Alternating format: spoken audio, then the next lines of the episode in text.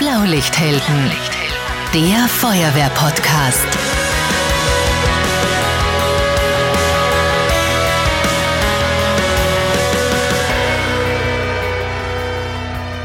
Diese Folge wird präsentiert von Mama. Feuerwehr mag man eben. Servus, hallo und herzlich willkommen bei Blaulichthelden. Das ist Österreichs Feuerwehr-Podcast. Ich bin Marcel Kilic. Ich freue mich, dass ihr heute wieder dabei seid. Die breite Bevölkerung weiß, wenn es brennt, kommt die Feuerwehr. Jeder, der selbst bei der Feuerwehr ist, muss bei dem Satz meistens schon fast ein bisschen lachen, weil wir wissen ganz genau, eh, stimmt schon. Aber das Einsatzspektrum ist so breit, dass es mittlerweile einfach viel öfter um Einsätze geht, wo gar kein Feuer im Spiel ist. Heute tauchen wir genau da ein, tauchen wortwörtlich, weil wir sprechen über den Sonderdienst Tauchdienst. Ich glaube, das ist einer der Bereiche im Feuerwehrwesen, der für viele irgendwie doch ein Fragezeichen ist, eine Art Blackbox. Wir wissen, auf die Feuerwehrtaucher ist Verlass. Wenn wir den Tauchdienst alarmieren, dann kommen die Taucher auch. Aber was passiert bei einem Taucheinsatz wirklich? Und geht es da wirklich immer nur um eher unangenehme Erlebnisse? Dazu habe ich zwei niederösterreichische Feuerwehrtaucher bei mir, den Tauchdienstkommandanten Oberbrandinspektor Christian Pfeiffer. Hallo Marcel. Grüß dich. Du bist erst vor kurzem vom Stellvertreter zum Kommandanten gewählt und befördert worden. Richtig. In Tulln beim Fortbildungslehrgang wurde unser alter Kommandant abgelöst durch mich. Gratuliere. Und auch bei mir ist der Leiter des Verwaltungsdienstes Tauchdienst, Abschnittsbrandinspektor Richard Berger. Schön, dass du da bist. Servus, gerne Marcel. Ich bin auch Taucher. Allerdings kein Feuerwehrtaucher, sondern ganz gewöhnlicher Sporttaucher, der sich im Urlaub gerne Fische anschaut. Ich bin Open Water Diver, ich darf auf 40 Meter Tiefe tauchen. Da frage ich euch jetzt zum Einstieg mal ganz frech, was kann oder darf ein Feuerwehrtaucher mehr als ein gewöhnlicher Sporttaucher, wie ich zum Beispiel? Also prinzipiell ist es äh, nicht vergleichbar mit einem Sporttauchen. Wir haben zwar das ähnliche Equipment, aber das Einsatzmedium ist bei uns meistens trüb ohne Sicht und äh, hat mit einem Urlaubstauchen wenig zu tun. Mhm. Ja, Fische schauen ist eh Fahrt, oder? Ja. beginnt erst, wenn es gatschig wird. Beginnt, es beginnt erst, wenn es gatschig wird, vollkommen richtig. Ja, im, im Prinzip äh, können wir nicht viel mehr als du. Wir machen es einfach anders. Auch unsere Einsatztiefe ist bis maximal 40 Meter. Auch wir tauchen mit Pressluft, genauso wie die Sporttaucher. Aber eben, wie Christian gerade richtig gesagt hat, ähm, bei uns ist Null Sicht. Wir haben teilweise schwere Arbeiten unter Wasser durchzuführen. Aber auch ein Sucheinsatz an sich ist schon ein immenser Sauerstoffverbrauch notwendig, weil einfach jeder Muskel angespannt ist und weil das Gehirn als größter Sauerstoffverbraucher ähm, die ganze Zeit rattert, äh, wenn wir zum Beispiel eine Leiche suchen. Mhm. Und wir kennen das äh, zumindest auch vom Atemschutz. Äh, wenn man im Stress ist, wenn man sich anstrengt, verbraucht man viel mehr Luft. Das ist bei euch natürlich ein Thema. Es heißt ja, die Feuerwehrtaucher arbeiten am, im und unter Wasser. Also am, im, unter heißt, Tauchen ist nur ein Bereich. Was macht es ja noch? Ja, also beim Einsatzspektrum am, im, unter Wasser bedeutet es eigentlich, dass wir sowohl äh, für die Sicherheit unserer am Wasser eingesetzten Feuerwehrleute Sorge tragen können. Das heißt, wir sind alle ausgebildete Rettungsschwimmer. Wir haben auch die Möglichkeit, am Wasser einfach am Boot als Sicherungstaucher bei größeren Einsätzen, wie zum Beispiel einem Schiffsbrand, im Bereitschaftsschon zu sitzen. Im Wasser bedeutet natürlich, äh, wenn wir auch ähm, Transportschwimmertätigkeiten machen müssen, da wo eben kein Boot hinkommt, im Hochwassereinsatz zum Beispiel, äh, wenn wir irgendwo äh, eine Evakuierung durchführen müssen, wo man mit einer Watthose nicht sicher hinkommt, aber auch ein Taucher noch nicht notwendig ist, ja, dann gehen wir mit unserem Neoprenanzug und mit speziellen Wassersicherheitsschuhen ins Wasser und helfen dort im Hochwassereinsatz und unter Wasser haben wir eh gerade geklärt. Ja, ja, und äh, zum Unterwasser wollte ich noch ergänzend sagen, dass äh, wir nicht immer noch Personen suchen oder Leichen suchen, sondern es kommt auch manchmal die Anordnung der Exekutive, dass wir noch Tresore äh, suchen müssen, diese bergen. Oder wenn es zum Beispiel zu einem, äh, Kleinbootbergung kommt, die äh, auch wir dann erfolgreich durchführen. Ähm, Kriegsrelikte machen wir nicht. Äh, da gibt es eine eigene Abteilung im, äh, bei der Polizei im Innenministerium, die machen Kriegsrelikte Bergung. Was wir aber schon auch auftauchen, sind Tatwaffen zum Beispiel. Ähm, wir machen äh, eine Diebesgut-Sicherstellung zum Beispiel, ähm, weil hier kommt es auch natürlich darauf an, wo lag das Ding wie, war es schon offen, war es noch zu, ist das Ganze mit Schlamm bedeckt gewesen oder war es ganz frei? Ähm, also hier geht es eben auch um Beweismittelsicherung. Man kann es vergleichen mit der Brandursachenermittlung beim Brandeinsatz das ist im Endeffekt auch unsere Aufgabe unter Wasser, dass wir eben bei solchen Fällen hier eben auch die Wahrnehmungen dementsprechend protokollieren und dann der Exekutive zur Verfügung stellen. Also ich glaube ja, was du eingangs erwähnt hast, mit so viel Unterschied ist da gar nicht. Ich glaube, das war eine Riesenuntertreibung, weil ich, und ihr lacht sie beide, äh, wenn ich mich zurückerinnere an die vielen Gespräche im Aufenthaltsraum, so ganz klassisch, und wenn dann mal das Wort Feuerwehrtaucher fällt, da sagt man eurer Ausbildung nach, das ist die härteste Ausbildung im Feuerwehrwesen.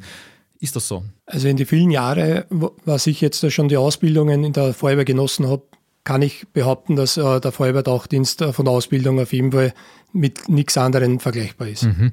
Wie schaut der Ausbildungsweg genau aus? Wie wird man zum Feuerwehrtaucher ausgebildet? Naja, es beginnt einmal mit der Aufnahme in der Gruppe. Das heißt, es muss der jeweilige, das Feuerwehrmitglied einmal die Kriterien entsprechen. Das heißt, es äh, beginnt einmal also mit der Abschlussprüfung des 21. Lebensjahr äh, absolvieren muss oder verenden muss. Er muss aktives Feuerwehrmitglied sein, er braucht den Artenschutzgeräteträgerlehrgang und er braucht auch die Berechtigung oder die Zustimmung des Feuerwehrkommandanten. Diese Voraussetzungen sind schon mehr als alles andere, was ich bis jetzt im Feuerwehrwesen äh, gehört habe, aber wirklich spannend wird es dann bei der eigentlichen Ausbildung, oder? Ja, natürlich. Es beginnt dann eben so, dass die Ausbildung zunächst in der Gruppe stattfindet, in der zuständigen Tauchdienstgruppe. Wir haben ja vier Gruppen in Niederösterreich, die Tauchgruppen Nord, Süd, Ost und West, ähm, die mit ihren Tauchern in ganz Niederösterreich verteilt sind. Also wir sind jetzt nicht alle bei ein und derselben Feuerwehr, sondern wirklich eben aufs ganze Land äh, verteilt, was den Vorteil mit sich bringt, dass wir schnell in den Einsatz können. Aber bei der Ausbildung in der Gruppe geht es dann darum, dass man zuerst einmal ähm, Theorieeinheiten hat, hat, äh, man ist dann im Hallenbad. Im ersten Ausbildungsjahr sieht man eigentlich das Tauchgerät nur am Rücken des Ausbildners. Ja, äh, die Basisprüfung äh, beginnt eigentlich ohne Gerät, wird ohne Gerät durchgeführt im Hallenbad. Wir sind hier, haben die Möglichkeit bei der Eco Cobra diese Basisprüfung durchzuführen. Und nach dem Abschluss äh, beginnt eigentlich die eigentliche Ausbildung mit Gerät. Ja, das ist dann das zweite Jahr, äh, startet dann damit. Äh, auch hier ist wieder Ausbildung in der Gruppe. Jetzt geht es schon ein bisschen spezifischer, jetzt geht es schon mehr ins Gerät hinein. Die Taucher werden hier, also die Anwärter werden hier im zweiten Ausbildungsjahr zum sogenannten Taucher 10 ausgebildet. Der Einsterntaucher, der dann eben 10 Meter Einsatztiefe hat. Das Ganze findet in dreimal vier Tagen am Lunzer See statt. Ähm, der kälteste See Niederösterreichs. Ja, äh, und ein Wetterloch angeblich. Mein Tauchkurs hatte das Riesenglück, wir haben nur Sonnenschein gehabt. Ich kenne andere Kurse, wo dann auf einmal äh, du tauchst im April ab im Lunzersee und bei strahlenden Sonnenschein und dann tauchst bei Schneetreiben auf einmal wieder auf. Das Glück äh, hatte ich, äh, dass bei uns nur Sonnenschein war, aber ich habe dafür nachher bei einem Einsatz mir meine Sporen verdient äh, in St. Corona am Wechsel. Aber zurück zur Ausbildung noch. Das zweite Ausbildungsjahr ist dann eben äh, endet mit einer schriftlichen und mündlichen Prüfung und einer praktischen Prüfung natürlich. Ähm, hier sind die Hauptaugenmerke auf Tauchphysik, Tauchmedizin, Tauchphysiologie ähm, aber natürlich auch organisatorische Grundlagen, ähm, wie ist der Tauchdienst aufgebaut, äh, wie heißen die Kameraden alle miteinander, damit man eben auch weiß, wer der Tauchgruppenkommandant von den anderen Gruppen ist. Ein bisschen wie bei der ähm, Corona-Maske, ja, unter so Wasser ungefähr, dann. Ja, genau. Man hat keine Ahnung, mit wem man es zu tun hat. so ungefähr ist das Ganze. Äh, und dann ist man Einsatztaucher für 10 Meter Einsatztiefe. Und dann geht es ins dritte Ausbildungsjahr hinein. Da haben wir auch wieder Ausbildung in der Gruppe, jetzt schon spezifisch mit Bergetechniken, das äh, definitive Arbeiten mit Hebeballonen, äh, auch mit Seilwinden unter Wasser arbeiten. Ähm, hier geht es dann auch äh, zweimal vier Tage an den Lunzer See wieder. Beim zweiten Mal ist äh, hauptsächlich theoretische Prüfung. Hier ist dann die theoretische Abschlussprüfung eine sehr umfangreiche. Ähm, hier ist dann der gesamte Ordner, äh, Ausbildungslernbehelf äh, als Prüfungskriterium da. Da reden wir von ungefähr 500 Seiten äh, Umfang plus die Anhänge sind wir auf ca. 850 Seiten. Hoffentlich ähm, gut bebildert. Natürlich, haben wir gut gemacht. Ja. Auch da ist der Matthias Fischer vom Niederösterreichischen Landesfeuerverband mit von der Partie gewesen und hat uns da sehr geholfen beim Zeichnen. Und dann hat man nach dieser theoretischen Abschlussprüfung hat man noch zwei Monate Zeit, um noch einmal richtig Fitness zu tanken, denn dann geht es eine Woche zum Abschlusskurs nach Kroatien. Ähm, dort haben wir äh, den großen Vorteil, dass im warmen Gewässer wir tatsächlich die Taucher ähm, sieben Tage lang jeden Tag zwischen acht und zwölf Stunden im Wasser lassen können, ohne dass sie gleich am zweiten Tag todkrank sind und auch äh, den großen Vorteil, dass wir als Ausbildner uns nicht mehr einmischen müssen in die ähm, Stationen und das Ganze aus ein bisschen Entfernung äh, uns ansehen können, weil sie sollen ja schon alleine arbeiten können. Denn nach dieser Prüfung sind sie Taucher 40, also Einsatztaucher für 40 Meter. Und dann ist aber die Ausbildung noch nicht ganz vorbei, denn dann gibt es noch einen äh, Lehrgang, der nennt sich äh, Tauchen in geschlossenen Räumen. Der findet wiederum im FSZ in Tulln statt, wo man das Katastrophenhaus betaucht, wo man den Silo betaucht, den Brunnen betaucht und hier diverse Aufgaben lösen muss. Mhm, spannend. Du, und äh, wo wir schon bei den Details sind, bei euch am Ausbildungsplan, da lese ich auch einen Punkt, Arbeiten in einem engen Käfig unter besonders erschwerten Bedingungen. Zwei Fragen. Was für ein Käfig und welche Bedingungen? Ja, im Prinzip ist es ein Käfig, der unter Wasser auf einer Plattform äh, positioniert ist und der Taucher hat dann die Aufgabe, dass er zum Beispiel jetzt äh, irgendeinen, äh, irgendein Gerät zusammenschrauben muss oder zerlegen muss. Äh, er wird dann in dieser Arbeit wird er dann mit der Flasche am Käfig festgebunden. Er muss dann dementsprechend eine Lösung dafür finden, ob er die Leine jetzt mit seinem Tauchermesser aufschneidet ja, so einfache äh, Einfach. Möglichkeiten, äh, die er mit der Ruhe lösen soll und nicht hysterisch. Äh, muss aber dazu sagen, der Taucher-Ausbildner ist immer direkt neben ihm. Das heißt, sollte hier irgendwie eine, eine Not entstehen, dann äh, kann der Ausbilder sofort immer zugreifen und, und unterstützen. Und ich habe auch mitbekommen, in Kroatien, in der Adria, kommt es auch vor, dass man mal die restlichen fünf Kilometer vom Boot zurück zum Ufer schwimmen muss. Ja, das ist eine, eine sehr gute Frage und zwar ist das, äh, auf das freuen sich die Taucher immer ganz besonders. Da werden sie fünf Kilometer ähm, Richtung Adria raus äh, begleitet und sie müssen dann selbstständig gemeinsam und hier wird auch darauf geschaut, ob das Team zusammenbleibt, äh, gemeinsam dann eben diese fünf Kilometer wieder retour schwimmen. Am Anfang habe ich erwähnt, ich bin selbst Sporttaucher. Ich habe meinen ersten Kurs in Thailand gemacht und die Tauchlehrerin, die war zufällig aus Österreich und beim ersten Freiwassertauchgang sagt sie, so jetzt schwimmt mal jeder Runde ums Boot, damit ich sicher schwimmen kann. Und ich hätte gedacht, das war ein Scherz, aber sie hat gemeint, es gibt so viele Touristen, die kommen in die Tauchschule, können nicht einmal richtig schwimmen und wollen dann tauchen. Sowas kann bei euch aber nicht passieren. Also beim Basislehrgang äh, sieht man dann, ob derjenige Anwärter äh, schwimmen kann oder nicht. Und das ist dann dementsprechend in, im ersten Jahr, wo wir versuchen ja äh, den Taucher hinzubringen, dass er mit einem Gerät tauchen kann. Äh, das sieht man, ob der schwimmen kann oder nicht. Dann wird das nicht mhm. passieren. Also in meinem Kurs zum Beispiel äh, hatten wir einen dabei, der konnte ähm, kaum schwimmen, kaum richtig schwimmen, weil er ein ähm, ziemliches Muskelpaket war. Der hat das dann gelernt bei uns. Also das wird auch äh, schon so richtig beigebracht, obwohl Schwimmkenntnisse natürlich Voraussetzung sind, aber die richtige Schwimmtechnik dann mit Flossen, äh, damit es eben nicht anstrengend ist, denn wir haben ja auch im Kurs ein Kriterium, wo man äh, einen knappen Kilometer gegen den Strom die Erlauf raufschwimmen muss. Äh, also was eigentlich mehr Klettern ist, wie der Christian immer so schön sagt, da braucht man dann schon die richtige Technik und das lernt man dann schon auch bei uns. Ja. Also man muss nicht der perfekte Flossenschwimmer sein, wenn man bei uns anfängt. Das mhm. kriegt man dann schon mit. Wie viele Absolventen habt ihr denn? Eine Kameradin aus der Freiwilligen Feuerwehr Emmersdorf, die Lena, die hat uns eine Frage via Instagram auch geschickt. Und zwar gibt es bei euch auch Frauen oder kann man sich als Frau auch bewerben? Ja, selbstverständlich. Äh, auch Frauen äh, können sich bei uns bewerben. Wir hatten beim letzten Kurs eine Anwärterin, die es eigentlich bis zum Basislehrgang äh, sehr gut durchgehalten hat, aber gewisse Kriterien nicht erfüllt hat und so mussten wir uns leider von ihr trennen. Aber beim jetzigen Lehrgang zum Beispiel, der jetzt startet, haben wir auch wieder Damen unter den Anwärterinnen. Mal schauen. Es ist überhaupt kein Thema. Es gelten halt die Kriterien für alle gleich und jeder muss das leisten können, was unter Wasser notwendig ist. Diese Frage wurde mir schon gestellt. Ich habe selber zwei Töchter, die sind beide auch bei der Feuerwehr, waren bei der Feuerwehrjugend und sind jetzt aktiv. Und selbstverständlich äh, gibt es auch die Möglichkeit beim Tauchdienst, dass die Mädels äh, sich dem stellen können. Es ist nicht leicht. Äh, man muss natürlich eine gewisse körperliche ähm, Voraussetzung mitbringen, auch was die Kraft betrifft. Äh, und da tun sich auch einige Männer und äh, Jungs schwer. Aber im Prinzip besteht die Möglichkeit natürlich. Also, weil du vorher auch die Absolventen kurz angesprochen hast in deiner Frage.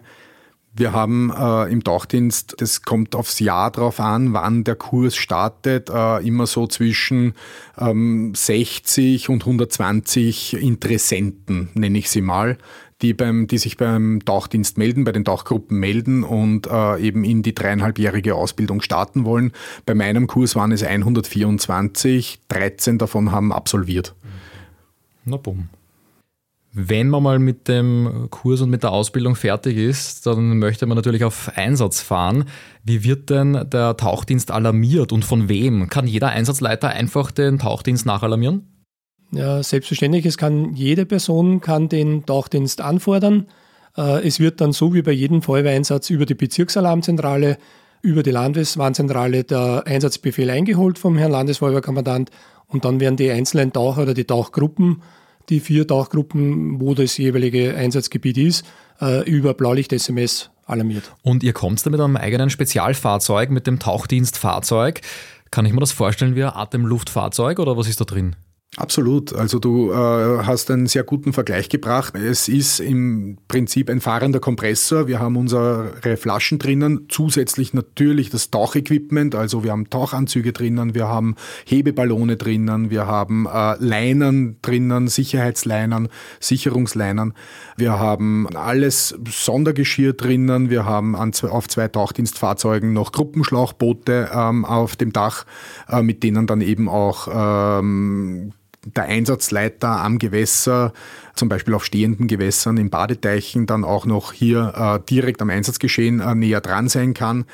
Also das Tauchdienstfahrzeug ist jetzt nicht das Fahrzeug, das dann alle Taucher hinbringt, sondern das ist, so wie du richtig gesagt hast, ein Sonderfahrzeug, das eben zum Einsatzort disponiert wird und die Taucher kommen aus ihren einzelnen Feuerwehren mit eigenen Fahrzeugen direkt zum Einsatzort und entwickeln sich von dort dann direkt. Das ist auch der riesige Vorteil, äh, dass wir relativ schnell am Einsatzort äh, auch kommen können, weil ja jeder Einsatztaucher mit seinem persönlichen Equipment direkt zum Einsatzort hinkommt und von den jeweiligen äh, Stützpunkten, wo die Tauchdienstfahrzeuge stationiert sind, fährt dann ein oder zwei Einsatztaucher zu den Einsatzorten. Mhm, spannend. Und äh, die Feuerwehr, die schon vor Ort ist, wenn ihr vielleicht dazu alarmiert werdet, wie kann sich denn die alarmierende Feuerwehr, die vor euch dort ist, auf die Taucher vorbereiten? Also was würdet ihr sagen, wann das schon steht, das war ein Luxus? Ähm, das ist eine sehr gute Frage, ähm, Marcel. Ähm, die örtliche Feuerwehr kann sich auf uns dahingehend vorbereiten, als dass sie eben Nachschau hält, wo ist denn ein angenehmer Ort zum Reingehen ins Wasser? Ja? Wie äh, ist die Lage allgemein? Wer hat zuletzt gesehen, wo die Person zum Beispiel untergegangen ist oder wo das Auto untergegangen ist? Ja? Hier vielleicht sogar Markierungen setzen, ja? indem man einfach einen Pflock einschlägt. Wir haben schon äh, sehr oft äh, den Fall gehabt, dass äh, man versucht hat, sich zu merken, wo der hingedeutet hat, aber wenn man auf eine Insel rüberschaut und dort sind nur Bäume, dann weiß man nicht mehr, was der fünfte von links oder der zehnte von rechts. Äh, also hier ist wirklich äh, das Setzen von richtigen Markierungen wichtig. Und auf der Donau ähm, sind wir sehr dankbar, dass wir den Wasserdienst haben mit den A-Booten. Äh, hier ist die Zusammenarbeit mit den Bootsführerinnen und Führern einfach großartig und da ähm, ist es auch toll, wenn der Einsatzleiter weiß, wo man angenehm ins Boot einsteigen kann, wenn man sich das aussuchen darf. Das wäre dann schon Luxus für uns. Wir haben das Einsatzspektrum schon erwähnt. Ich würde gerne aber auch über die Einsätze sprechen, bei denen es wirklich um jede Sekunde geht, wenn jemand zu ertrinken droht. Äh, wie schaut es da aus mit der Interventionszeit? Da kennen wir oft die Bilder, wo die Feuerwehrtaucher aus dem Christophorus-Hubschrauber ins Wasser springen. Das sind dann oft auch die Kameraden aus Wien, oder? Ich bin jetzt drei Jahre als Kommandantstellvertreter und es ist jetzt in meiner Karriere, glaube ich, dreimal vorgekommen, dass äh, innerhalb von einer halben Stunde Flugzeit eine Vereinbarung gibt, wo der Christophorus äh, Berufsfeuerwehr aufnimmt, äh, Feuerwehrtaucher, und diese bis, bis nach Dullen dementsprechend schnell äh, in den Einsatz bringt. Wir haben noch gar nicht über die Anzahl der Einsätze gesprochen. Wie oft rückt ihr aus im Jahr? 2021 haben wir 17 Einsätze gehabt, insgesamt für alle vier Tauchgruppen. Äh, und da war eben auch das Einsatzspektrum äh, komplett unterschiedlich. Also von der Tresorbergung über Personensuchen, Leichenbergungen natürlich wieder, Fahrzeugbergungen, aber auch Hochwassereinsätze, wo die Tauchgruppe Nord im Bezirk Krems im Hochwasser eingesetzt war und dort äh, auch Menschen Menschenrettungen durchgeführt hat. Ich möchte euch jetzt auch noch eine Frage weitergeben, die mir in der Vorbereitung viele gestellt haben, nämlich das Bergen von Ertrunkenen. Wie geht er damit um, wenn wirklich alles zusammenspielt, was nur passieren kann? Wenn im trüben, kalten Wasser man vielleicht wirklich nur ein paar Zentimeter sieht und man fast blind durch Tasten vorwärts kommen muss und auf einmal spürst du wirklich was in der Hand. Was macht das mit euch? Wie geht er damit um? Du hast es schon richtig gesagt, blind. Ähm, wir haben grundsätzlich einmal bei unseren Sucheinsätzen fast null Sicht und ähm, wir lassen dann auch die Augen zu. Äh, das hat zwei Gründe. Erstens einmal die Schwebteilchen, die man da kurz vor den Augen sieht und die, wenn sich die bewegen in der Strömung und so weiter, das macht einen ziemlich schwindlig, ziemlich dieselig. Und das zweite ist, wir wissen ja nicht, wie die Person unter Wasser liegt. Und damit wir uns da ähm, selbst schützen, ähm, machen wir einfach die Augen zu und greifen. Also wir tasten uns äh, nach vorne und wenn wir dann die Person gefunden haben, wenn wir es gespürt haben, dann kommt es auf den Einsatzbefehl an, den wir haben, kommt die Tatortgruppe, dann wird die Leiche markiert und wir tauchen einfach auf. Wir setzen eine Markierungsboje und warten auf den Befehl, dass wir es rausholen sollen.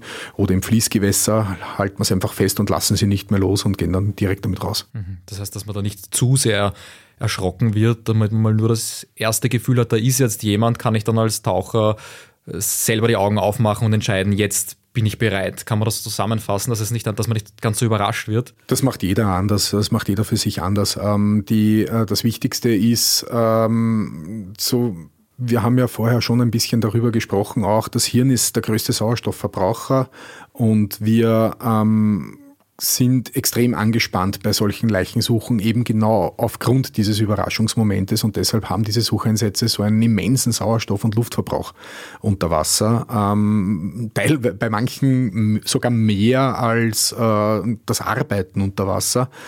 Und ähm, pauschal kann man es so nicht sagen. Ja, aber es ist, ähm, jeder geht damit ein bisschen anders um und äh, es kommt natürlich dann auch darauf an, um äh, welche Person es sich handelt. Ne? Ist es ein Kind oder ein Jugendlicher oder ist es eine ältere Person? Das sind eben die ganzen Faktoren, die eben auch beim normalen Feuerwehreinsatz immer mitspielen. Ist der Stressbewältigung nach dem Einsatz ein Thema für euch? Ist das in der Ausbildung auch irgendwie drin? Wie geht man um mit so einer belastenden Situation? Unbedingt, also so wie auch im normalen Feuerwehrgeschehen oder bei einer Übung, wo man sagt, es gibt nachher eine Übungsnachbesprechung, äh, findet es auch bei uns bei einem Einsatz statt, wo wir anschließend, wenn alles zusammengeräumt ist, wir uns zusammenstellen und über das äh, quasi Geschehene redet äh, und auch natürlich mit den Kameraden, die was vielleicht diese Person geborgen haben, äh, dass man auch wirklich äh, Worte darüber findet. Wenn hier merkbar irgendwo ein Problem auftaucht, dann haben wir immer die Möglichkeit, dass wir unsere Feuerwehrbiers äh, zu Hilfe holen. Und das ist schon äh, äh, ein wichtiger Aspekt, dass äh, in der heutigen Zeit hier nicht darüber nachgedacht wird, dass wir uns Unterstützung holen, wo wir vielleicht nicht mehr weiter wissen. Und das ist ein ganz ein wichtiger Aspekt. Und da sind wir sehr froh darüber, dass eben wir auch auf die Feuerwehrbiers in so einem Fall zugreifen mhm. dürfen. Gut zu wissen, dass es diese Unterstützung gibt und ich, das kann ja auch jeder anonym in Anspruch nehmen, bei jedem Feuerwehreinsatz, ähm, egal ob bei den Feuerwehrtauchern oder, oder bei jedem 0815-Einsatz, sage ich einmal, den man erleben kann. Ja.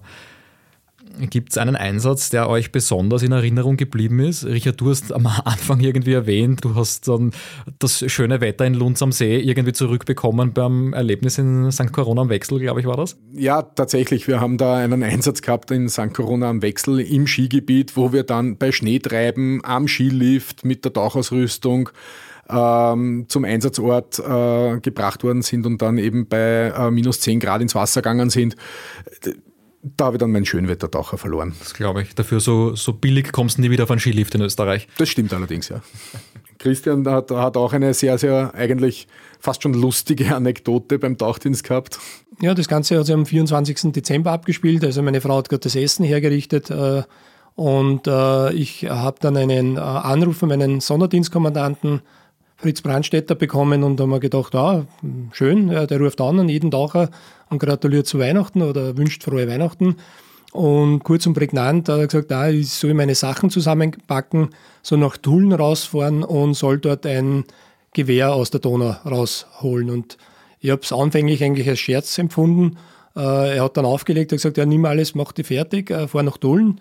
Ähm, ich habe dann nach fünf Minuten noch einmal nachgerufen und gesagt, ob das jetzt ein Scherz ist. Es ist Heiliger Abend und äh, ich würde eigentlich gerne mit der Familie Weihnachten feiern. So, na, das ist kein Scherz, äh, das ist auf Anordnung der Exekutive, ist wirklich eine, eine, eine Pumpgun äh, dort gelegen, die man von der Rosenbrücke aus gesehen hat.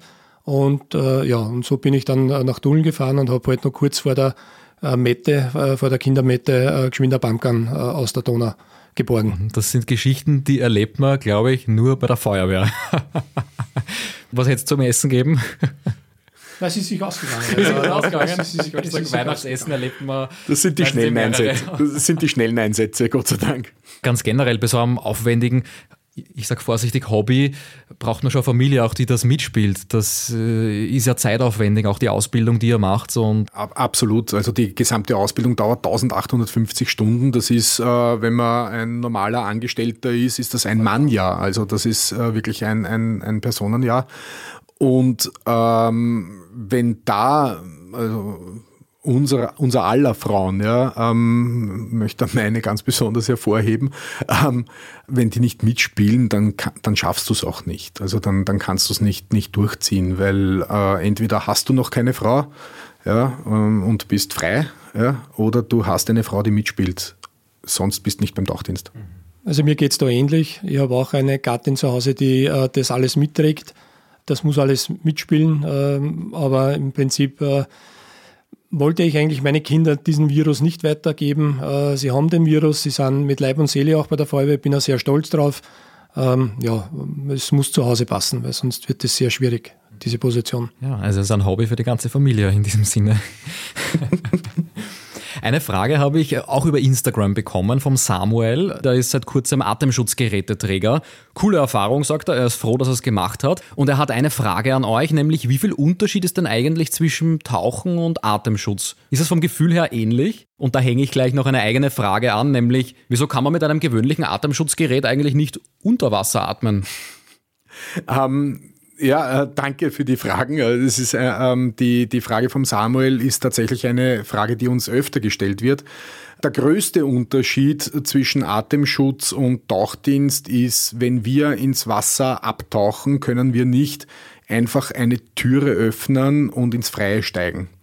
Wir ähm, haben aufgrund der ähm, Physiologie des Menschen, ähm, durch das Einatmen des Atemgases, der Luft, die wir haben, ähm, sättigen wir unser Gewebe mit Stickstoff. Wenn wir da ähm, zu schnell auftauchen würden, weil ein Problem da ist und zu schnell bedeutet schneller als eine äh, 10 Meter pro Minute, ähm, dann äh, laufen wir Gefahr, eine sogenannte Taucherkrankheit zu bekommen, eine Dekompressionskrankheit. Und die kann zu Lähmungen, Hirnschlag oder dem Tod führen.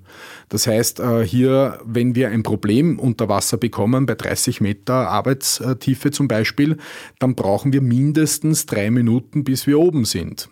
Ähm, natürlich kann man das auch überschreiten im Notfall, aber gesund ist es nicht. Ja, und das ist einmal einer der größten Unterschiede. Ja. Es ist auch, ähm, wenn wir unter Wasser sind, äh, ist einfach äh, ein erhöhter Druck auf uns, der, der auf uns wirkt. Ja. Ähm, nämlich nicht nur physisch, sondern auch tatsächlich physikalisch ein höherer Druck. Ähm, das heißt, es gehen auch die ganzen Bewegungsabläufe viel langsamer. Ähm, die, die, die Handbewegung, auch äh, das, was das Denken betrifft. Ja. Ähm, wir haben da einen, eine, eine recht nette Übung einmal gemacht, äh, an der Wasseroberfläche unsere Namen und die Telefonnummer aufgeschrieben, die Zeit gestoppt und dann sind wir auf 40 Meter Tiefe abgetaucht und haben das unter Wasser nochmal versucht. Ja. An der Oberfläche dauert das Ganze vielleicht fünf Sekunden. Ja. Auf 40 Meter kommt es dir auch vor wie fünf Sekunden, aber tatsächlich sind das 40 Sekunden, was das dauert. Also es sind äh, die ganzen Abläufe im Körper einfach viel langsamer. Und das ist eben äh, ähm, die Gefahr, äh, die, also, beziehungsweise der Unterschied zum Atemschutzeinsatz. Ähm, ob man mit einem äh, Atemschutzgerät tauchen kann, Es ist im Prinzip ein Druckminderer drauf. Ich habe hinten ein Atemgas und ich habe vorne einen Lungenautomaten, wo ich das ganze, die ganze Luft entgegennehmen kann. Ähm, nein, man kann damit nicht tauchen gehen. Erstens einmal, weil es der Hersteller nicht erlaubt. Äh, zweitens einmal, bei der Atemschutzmaske sind Mund und Nase verdeckt. Äh, das heißt, ich kann keinen Druckausgleich machen, außer ich habe äh, ein paar Techniken vorher geübt. Ähm, aber es ist auch bei der äh, Hochdruckstufe, bei der ersten Stufe, ähm, das Problem, dass hier ähm, ich einfach nicht diesen Druck zusammenbekomme, dass ich überhaupt atmen kann dann auf einer Tiefe. Wie wird unter Wasser kommuniziert? Wie redet ihr miteinander? Prinzipiell wird es mit Zeichensprache, mit, mit Handzeichen oder äh, eben mit äh, Leinensignale. Also wenn wir jetzt auf, auf einer Such, äh, Suche sind nach jemandem oder nach etwas, dann wird mit den Leinen äh, dementsprechend auch gearbeitet. Morsezeichen oder, oder, oder? Bei der Leine ähm, sind es nicht komplexe Morsezeichen, sondern es beschränkt sich dann meistens auf ähm, drei Codes. Ja. Einmal ziehen ist links, zweimal ziehen ist rechts. Äh, Rütteln bedeutet Notfall oder gefunden und auftauchen ähm, oder einmal ziehen ist okay. Das macht man sich einfach aus. Ja, am, am, Anfang der Taucher und der Leinenmann, die machen sich aus, was ist mein Zeichen äh, und dann wird so kommuniziert. Wir haben auch das Unterwasserkommunikationsmittel, das heißt in der Leine befindet sich ein Kabel, wo der Taucher ein Voll, eine Vollgesichtsmaske aufhat und da kann man auch mit dem Taucher an der Oberfläche reden. Also das ist unser Tauchertelefon, wo eben dann äh, der Taucher unter Wasser seine Eindrücke direkt im Einsatzleiter oben äh, schildern kann. Äh, wir haben zusätzlich auch äh, ein Kamerasystem, ein Schlauch geführt, das wir mitnehmen können. Das heißt, ähm, im Erkundungsfall könnte der Einsatzleiter an der Oberfläche Bild und Ton von unter Wasser haben. Ja gut, jetzt haben wir äh, sehr viele Themen durch. Was muss denn der Feuerwehrtaucher tun, damit er Feuerwehrtaucher bleiben kann? Äh, Im Prinzip, wenn die Ausbildung soweit abgeschlossen ist, ähm, ist der krönende Abschluss ist dann noch der Einsatzleiterlehrgang bzw. Ausbilderlehrgang und wenn er den noch absolviert hat, können wir ihn als Ausbildner einteilen und dann sollte er regelmäßig eben seine Fortbildungslehrgänge, die finden einmal im Jahr statt und er sollte auch seine Tauchgänge in, innerhalb der Gruppe äh, durchführen. Also die Dienstanweisung 543 Tauchdienst regelt ja den gesamten Tauchdienst jetzt neu.